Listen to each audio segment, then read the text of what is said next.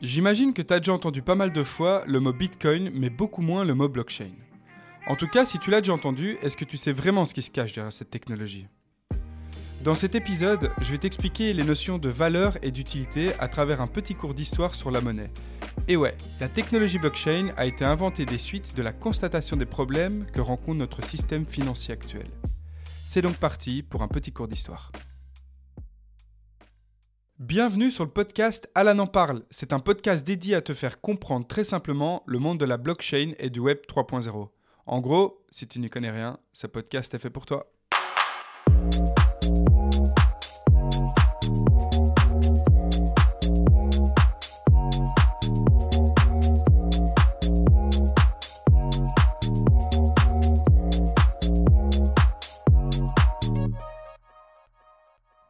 On va parler de l'or. Là maintenant, je peux te dire que tu possèdes d'office de l'or. Et même si tu me dis que non, c'est que tu ne sais pas que tu en possèdes. Il faut dire que l'or est partout. Il suffit par exemple de regarder les composants de ton téléphone portable ou de ta télé. L'or a une valeur collective dans le monde car c'est une matière qui possède des caractéristiques uniques. Il est unique en son genre. Il est difficile à extraire, c'est donc un bien précieux et convoité depuis, depuis toujours, depuis l'Antiquité et il ne se détériore pas, et donc c'est un moyen de stockage de richesse durable. Au fil du temps, l'or est devenu symbole de richesse et de statut social, donc les rois et les nobles l'utilisaient pour en faire des bijoux, pour montrer leur richesse, quoi. Et c'est encore un peu le cas aujourd'hui, en fait. Hein. Aujourd'hui, l'or est considéré comme une valeur refuge. Ça veut dire quoi? Ça veut dire que quand on est dans une période d'incertitude économique, autrement dit une crise financière, tout vaut moins, donc tout a moins de valeur sauf l'or. Donc les gens achètent de l'or pour conserver la valeur de ce qu'ils possèdent, et lorsque l'économie va mieux, ils revendent l'or pour pouvoir utiliser la monnaie classique. Les gens se réfugient dans l'or lorsque l'économie va mal. Tout ça pour dire que l'or a toujours eu de la valeur aux yeux du monde entier. Donc pour résumer, les caractéristiques uniques de l'or sont son utilité, c'est une valeur refuge, sa rareté, difficile à extraire, sa durabilité car il ne se détériore pas, et son utilisation dans de nombreuses industries comme euh, l'industrie du téléphone, les écrans, l'industrie spatiale également.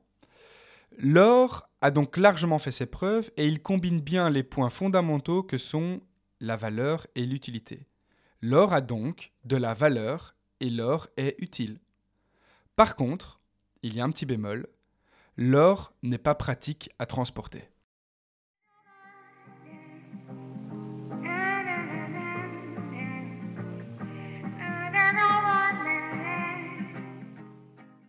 Mais à l'époque, tout le monde n'avait pas accès à l'or.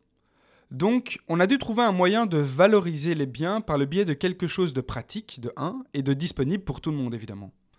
Donc, lorsqu'on retourne à l'époque romaine, les Romains étaient payés en sel.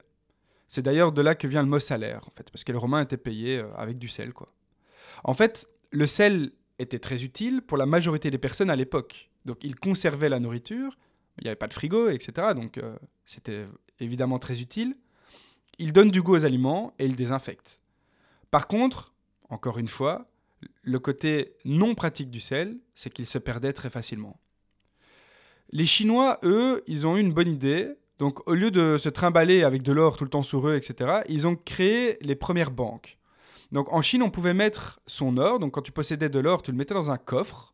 Et en échange, tu recevais du papier qui représentait l'or que tu avais dans ce coffre. En fait, les Chinois, ils ont inventé les premiers billets. Et donc, l'argent est un peu né de cette manière-là. C'est qu'on représentait son argent vis-à-vis de l'or. Bien plus tard, donc dans les années 1930-40, tous les pays ont basé leur monnaie sur l'or. Donc on pouvait échanger nos billets contre la valeur exacte de l'or. Et en 1971, donc il n'y a pas si longtemps que ça, les États-Unis ont décidé de se retirer du standard de l'or. Et en fait, tout le monde a fait pareil. Donc au lieu de prendre l'or comme standard, ils ont pris l'offre et la demande. En fait, le standard de la, monnaie, est devenu la dette. Et il y a 15 ans, en 2008, un certain Satoshi Nakamoto a publié un document sur un forum, donc sur Internet, qu'il appelait White Paper, donc livre blanc. Et on ne sait rien du tout en fait sur cette personne, Satoshi Nakamoto. On ne sait pas si c'est un homme, une femme, un État, une société. On ne sait pas du tout qui c'est.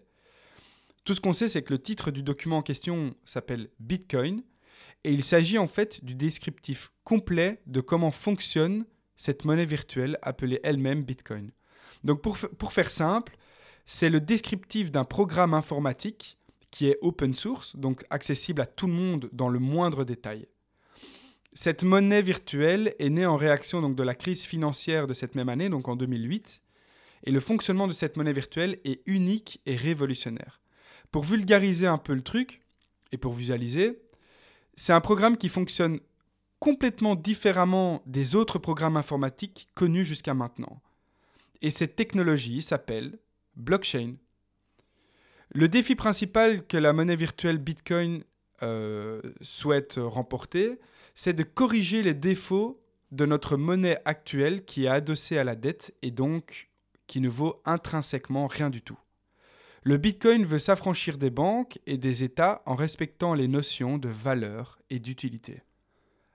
Avant de terminer cet épisode, je veux juste te donner la définition, ma définition de ce qu'est la valeur et l'utilité. Donc, ce qui est utile pour quelqu'un a de la valeur pour cette même personne et ce qui a de la valeur pour une personne n'est pas forcément utile pour cette même personne. La valeur collective n'existe que si tout le monde se met d'accord que cette valeur existe. Autrement dit, un dollar vaut un dollar parce que tout le monde est d'accord de dire que un billet d'un dollar a de la valeur et que ça vaut un dollar. Imagine un monde demain où tout le monde se dit le billet de un dollar ne vaut rien du tout. Mais tout le monde se le dit.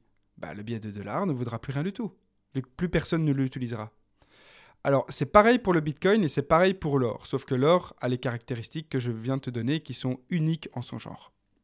Et donc voilà, c'est la fin de cet épisode sur les notions de valeur et d'utilité. Donc le troisième épisode, lui, sera consacré à l'explication simple, encore une fois, des différents combats que le Bitcoin souhaite mener face à notre économie. Je te dis à bientôt, prends soin de toi et comme le dit mon fils, Arrive,